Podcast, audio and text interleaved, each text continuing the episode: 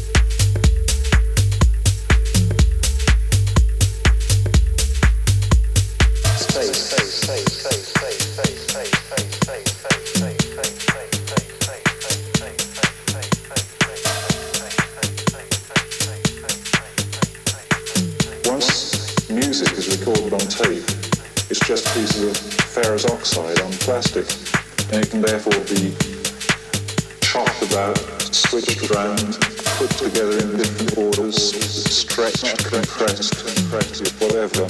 Some so